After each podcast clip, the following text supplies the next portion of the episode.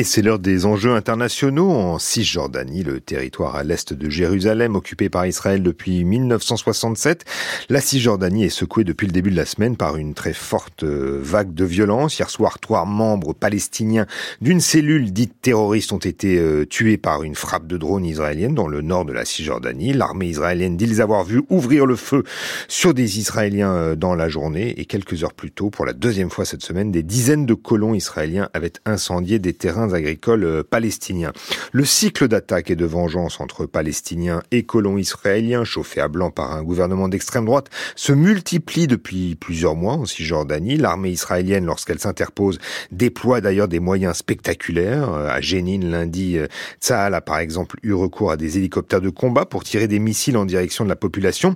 Et certains d'ailleurs en Israël réclament une intervention encore plus massive, à l'image de celle menée en 2002 contre la deuxième intifada une solution néanmoins repoussée par les responsables de l'armée israélienne. Tsahal, l'institution militaire, alors peut-elle être un garde-fou euh, au désir de surmilitarisation des, des tensions du gouvernement? Eh bien, pour répondre à cette question, nous sommes en ligne ce matin avec Thomas Vescovi. Bonjour. Bonjour. Vous êtes chercheur indépendant en histoire contemporaine. Vous êtes aussi l'auteur de L'échec d'une utopie, une histoire des gauches en Israël et aux éditions de la découverte.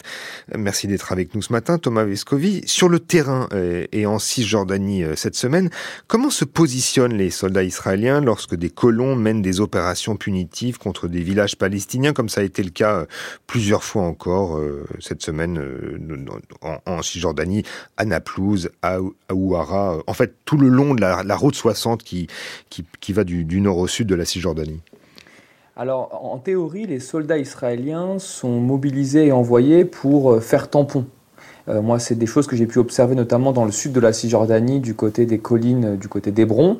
Sauf que dans les faits, euh, on se rend compte que administrativement, les soldats disent ne pas pouvoir arrêter les civils israéliens, donc les colons, lorsqu'ils attaquent ou qu'ils mènent des opérations.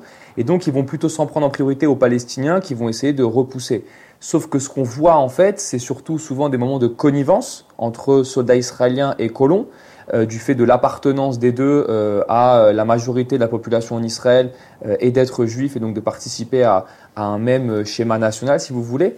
Il y a également un processus de recrutement, c'est ce que plusieurs médias israéliens ont révélé ces derniers, ces derniers mois, où on sait que depuis 2020, l'armée israélienne a eu recours parfois à l'enrôlement de groupes de colons pour mener euh, certaines actions un petit peu, euh, disons, sales ou punitives, pour parler un petit peu euh, familièrement.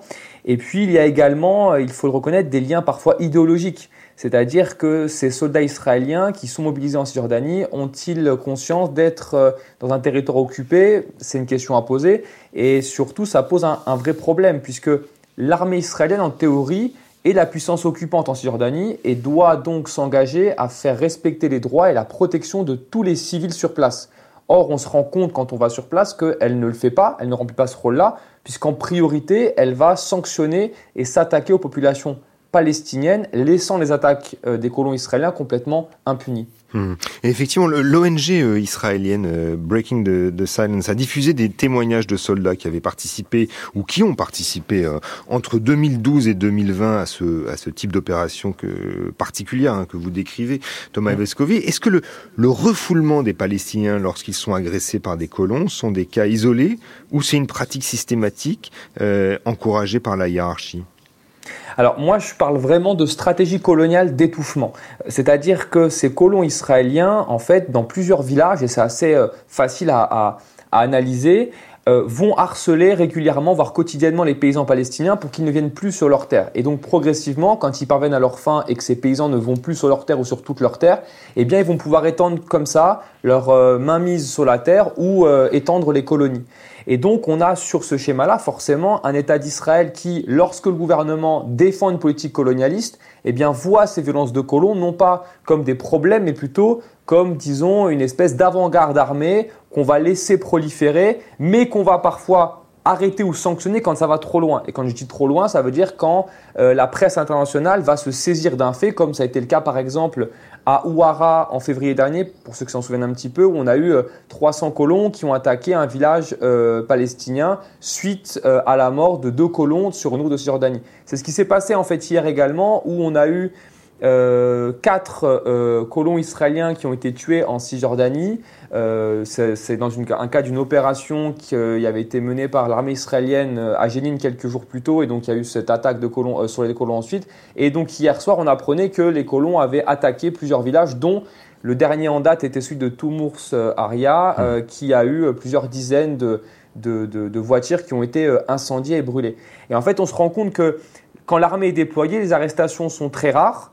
Et donc ça fait parfois euh, le jeu de l'impunité et ça renforce chez les Palestiniens l'idée que, ben, en l'absence de réelle protection et d'accès à la justice, eh bien, il y a seulement les groupes armés, les armes qui peuvent amener un sentiment euh, de protection ou disons de, de, répondre à cette impunité. Hum, hum. Vous parliez de la presse internationale, la presse israélienne euh, fait état ces dernières heures de la possibilité d'une opération militaire euh, d'envergure pour mettre justement un terme à, au cycle de violence que, qui dure depuis plus d'un an. Hein. Vous, vous évoquiez effectivement les événements de Warad en février et qui aurait donc atteint un tournant euh, cette semaine. Est-ce que une intervention militaire, euh, c'est ce dont rêvent les, colons les plus radicaux? Et ce vers quoi poussent euh, les ministres ultranationalistes comme Itamar Ben-Gvir, le, ministre de la Sécurité nationale d'Israël, ou, encore Bezalel Smotrich, le, le, ministre des Finances du gouvernement Netanyahou, qui est d'ailleurs très impliqué aussi auprès des colons en Cisjordanie. Est-ce qu'ils en rêvent? Bah, ils en rêvent pour plusieurs raisons. Euh, Smotrich et Bengvir, comme vous l'avez dit, euh, sont des personnalités euh, suprémacistes d'extrême droite. tous les qualificatifs peuvent être employés à leur rencontre. Et eux ont bien compris l'enjeu. L'enjeu pour eux, c'est de garantir à Israël la mainmise sur la totalité de la terre de Cisjordanie. Et ils ne cachent pas même leur volonté d'expulser de manière massive des populations palestiniennes. Sauf que pour eux, c'est absolument impossible d'y avoir recours sans une situation de guerre euh, à grande échelle et une situation de tension. D'où leur volonté permanente de euh, mettre l'huile sur le feu et d'appeler euh, les colons bien, à se faire justice eux-mêmes ou à l'armée d'être beaucoup plus violente. Il faut rappeler par exemple, pour revenir sur cette situation de Ouara en février dernier, qui avait vraiment mobilisé les médias parce que c'était tellement fou ces situations de colons qui venaient s'attaquer à un village palestinien pendant quasiment toute une soirée. Euh, vous aviez eu le ministre Smotrich dans la foulée qui a pris la parole pour expliquer que euh, ces colons, euh, on les comprend, mais qu'ils doivent faire l'armée, puisque, je cite, hein, c'est à l'armée de raser Ouara. C'est dire un petit peu l'état d'esprit de ces ministres-là. Hum. Juste pour revenir sur euh, effectivement ce qu'on évoquait il y a un instant aussi, euh, euh, l'ONG Breaking the Silence, Silence qui qui rassemble les témoignages de soldats et d'officiers rappelle aussi le, le, système juridique israélien comme premier obstacle à la à la répression de, de ces colons parce que les citoyens israéliens relèvent d'une juridiction civile, ce qui n'est pas le cas des Palestiniens qui eux sont soumis à une justice militaire d'exception, n'est-ce pas, hein, Thomas Vesco Oui, alors c'est justement l'un des points en fait qui fonde l'argument de certaines ONG internationales pour qualifier la situation d'apartheid, à savoir que lorsqu'un Palestinien va s'attaquer à un citoyen ou à un colon euh, israélien, eh il va être déféré devant un tribunal militaire, devant une justice militaire, et même parfois être incarcéré euh, sur le territoire israélien, ce qui est contraire à la Convention de Genève. A l'inverse, quand un colon israélien va s'en prendre à un Palestinien en Cisjordanie, lui va être envoyé devant un tribunal civil. Et donc, ce ne sont pas les mêmes peines ni les mêmes droits, puisque devant un tribunal militaire, euh, on n'a pas euh, les mêmes accès, que ce soit accès au dossier, l'avocat c'est beaucoup plus compliqué, etc. Donc, en fait, il y a euh, deux systèmes judiciaires qui, qui, gèrent des populations qui sont pourtant présentes sur un même euh, territoire. Et donc cela va renforcer en fait l'idée qu'il y a d'un côté une justice pour les Palestiniens qui est extra punitive et qui ne respecte pas leurs droits, et en revanche, quand vous êtes euh, israélien, vous avez euh, quasiment tous les droits et une impunité quasi totale, disons. Hmm. Pour revenir sur, sur le, la question euh, militaire, il semblerait donc que l'état-major israélien pencherait pour une opération donc d'envergure limitée. Comment les, les, les, généraux israéliens trouvent l'équilibre entre les pressions politiques auxquelles les, les soumettent le gouvernement ultranationaliste et euh, leurs obligations euh, constitutionnelles, Thomas Vescovi il faut d'abord rappeler qu'il y a pour moi un lien euh, d'interdépendance en fait entre le gouvernement et l'armée en Israël. L'armée est vraiment le cœur de la société, c'est présent euh, massivement, c'est une société qui est très euh, militariste et militarisée. cependant, c'est une armée qui, malgré tout, répond aux ordres du gouvernement. Ces derniers mois, effectivement, Israël a été déstabilisé par un mouvement social d'envergure, un mouvement politique de contestation d'envergure, et on a donc en fait un schéma où l'armée a pris position, en tout cas certains généraux, certaines unités de l'armée, on l'avait vu avec notamment des escadrons de pilotes euh, pilotes d'avions de chasse, voire même de nombreux réservistes qui avaient euh, exprimé leur refus de soutenir le gouvernement Netanyahou. Sauf que tout ça s'arrête sur un point en Israël. C'est quand on a le sentiment que l'État, la société est en danger ou est menacée.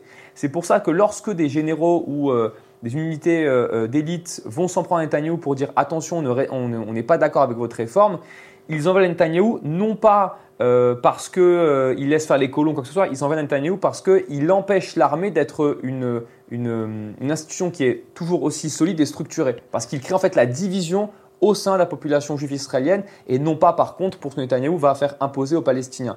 Sur la question d'une opération d'envergure, euh, il faudrait voir dans les prochaines semaines ce qui va être décidé. Ce qui est certain pour l'instant en tout cas, c'est qu'on est dans une situation de pourrissement en fait.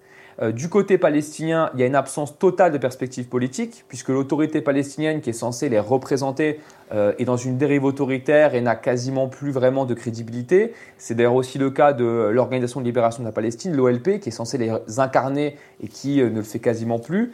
Et les Palestiniens se retrouvent donc seuls face à un gouvernement d'extrême droite qui ne cache pas ses volontés annexionnistes et colonialistes. Là-dedans, eh bien, les groupes les plus radicaux prennent leur ascendant parce qu'ils donnent une réponse, eux, qui est militarisée, qui est armée, dans une situation en fait où personne ne sait véritablement euh, pourquoi est-ce que la communauté internationale n'intervient pas et qui peut protéger euh, et, permettre une justice en fait aux Palestiniens. Mmh. Et quel est le, point de vue de l'armée israélienne qui s'est invitée dans le débat public israélien ces derniers mois lorsque se succédaient les mobilisations d'ampleur contre la réforme de la Cour suprême, hein, la réforme de la justice en Israël, souhaitée par le Premier ministre Netanyahou? Est-ce que l'état-major a fait part de son inquiétude et qu'est-ce que craignait exactement l'institution?